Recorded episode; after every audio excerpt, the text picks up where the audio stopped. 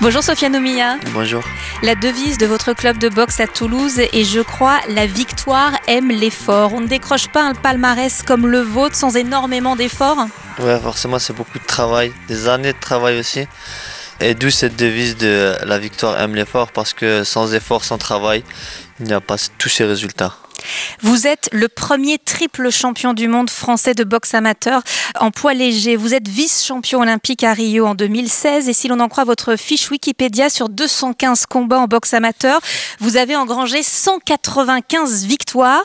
Il ne manque donc plus qu'une médaille d'or aux Jeux olympiques, semble-t-il. C'est le dernier grand objectif de votre carrière amateur? Oui, forcément, c'est vrai qu'en boxe amateur, on peut dire que j'ai tout gagné, vraiment. Maintenant, c'est vrai que cap sur les Jeux olympiques, c'est le seul titre, le grand titre qui me manque en boxe amateur. Après ça, je pourrais partir, on va dire, en paix.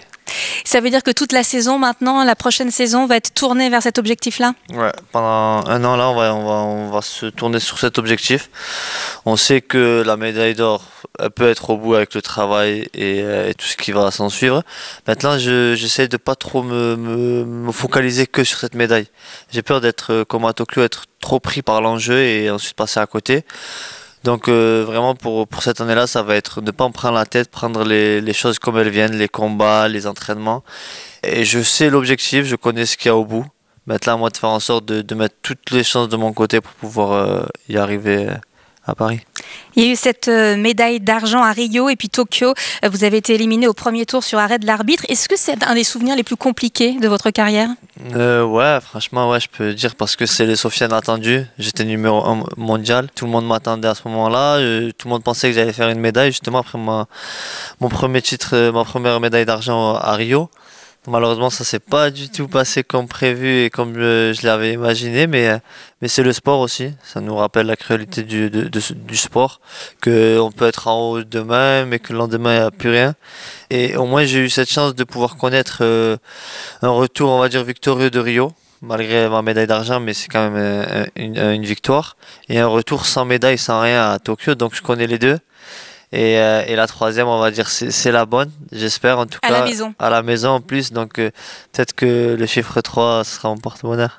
Bon, c'est un tout petit euh, bémol dans votre parcours parce que vous faites figure de prodige au sein de la Fédération française de boxe. Vous êtes qualifié pour les JO, ça y est, vous avez remporté récemment, on l'a dit, les Jeux européens. C'est un des rares titres qui vous manquait.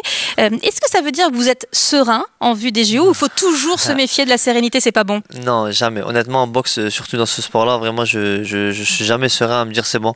Ben, je suis champion du monde, je suis champion d'Europe, donc c'est bon, c'est acquis. Au contraire, euh, j'essaie de me remettre toujours en question et de, de voir qu'est-ce qui n'a pas marché ou quels sont les, points négatifs euh, en tirés de, ces championnats d'Europe pour pouvoir justement m'améliorer, parce qu'il y a toujours des choses à améliorer, pour pouvoir arriver à, Paris vraiment prêt. Donc honnêtement, serein, non. Enfin, euh, un peu, on va dire, parce que j'aurais confiance, je pense, à toute la préparation, à mon travail et aussi à mon, talent, en toute modestie. Mais, euh, mais vraiment, euh, jamais serein dans ce sport et toujours se remettre en question parce que ça pousse derrière. Tout le monde de faire des médailles. On a déjà vu des gens qui ont fait champion du monde et champion d'Europe, mais passer à côté de leur, de leur Olympiade et, et je ne veux pas en, en faire les frais ou, ou, être le cas. Est-ce que vous vous souvenez du premier jour où vous avez enfilé des, des gants? Waouh, euh, ouais, à l'âge de 7 ans, j'ai encore la 7 photo. ans Ouais. Est-ce que dans votre tête, ça a tout de suite été une évidence ou pas du tout? Ou, euh, Évidence de compétiteur, parce qu'à l'âge de 7 ans, c'est vrai que euh, je me suis inscrit à la boxe en pensant que je pouvais faire des compétitions. Et sauf qu'arrive à l'âge de 7 ans, on me dit mais tu es trop petit, tu peux pas faire de compétition Sofiane. Du coup ben moi honnêtement ça m'a un peu saoulé, du coup j'ai arrêté la, la boxe à 7 ans. Ouais direct. je me suis mis au rugby parce que tous les week-ends on jouait et il y avait des matchs et moi ça, ça m'amusait donc je me suis mis au rugby. Et à l'âge de 9 ans je suis revenu à la boxe parce que justement j'étais autorisé à faire des compétitions tout simplement. Et après, j'ai été pris par le truc. Vous savez, la boxe, on s'en rend pas forcément compte, mais plus on engrange les victoires et autres, et après, on, se, on est pris par le truc. Et après, je me suis laissé, me suis laissé aller. Qu'est-ce qui fait de vous un bon boxeur? C'est quoi vos qualités fondamentales? Euh, Honnêtement, ça va être sur, sur mon coup d'œil, sur, sur mon timing, qui fait le, le boxeur que, que je suis aujourd'hui. Euh, je pense que c'est surtout sur ça. Alors, il n'y a donc pas toujours eu la boxe, hein, puisque vous avez fait du, du rugby, effectivement. Euh, vous avez hésité entre ces deux sports ou pas? Non pas du tout. Enfin, du coup, je faisais les deux, honnêtement, jusqu'à l'âge de, de, 18 ans. Arrivé en 2012, ouais, fin 2012, il y avait les Jeux de Londres. et les Jeux de Rio qui arrivaient juste après en 2016. Et à partir de là, j'ai fait le choix concrètement de, de me mettre uniquement à la boxe parce que je me suis dit bah, pourquoi pas tenter l'aventure. Surtout que j'ai engagé beaucoup de victoires avec la, la, boxe, j'étais en équipe de France.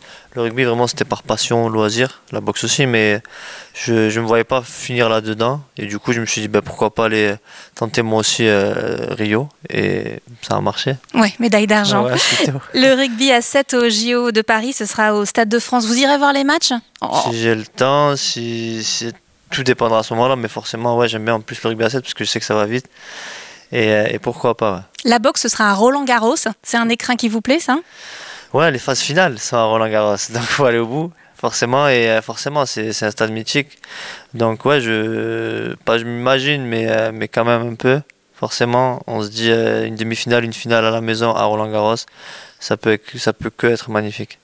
Je crois même que vous seriez assez tenté par l'idée d'être porte-drapeau. En tout cas, vous êtes euh, candidat, non?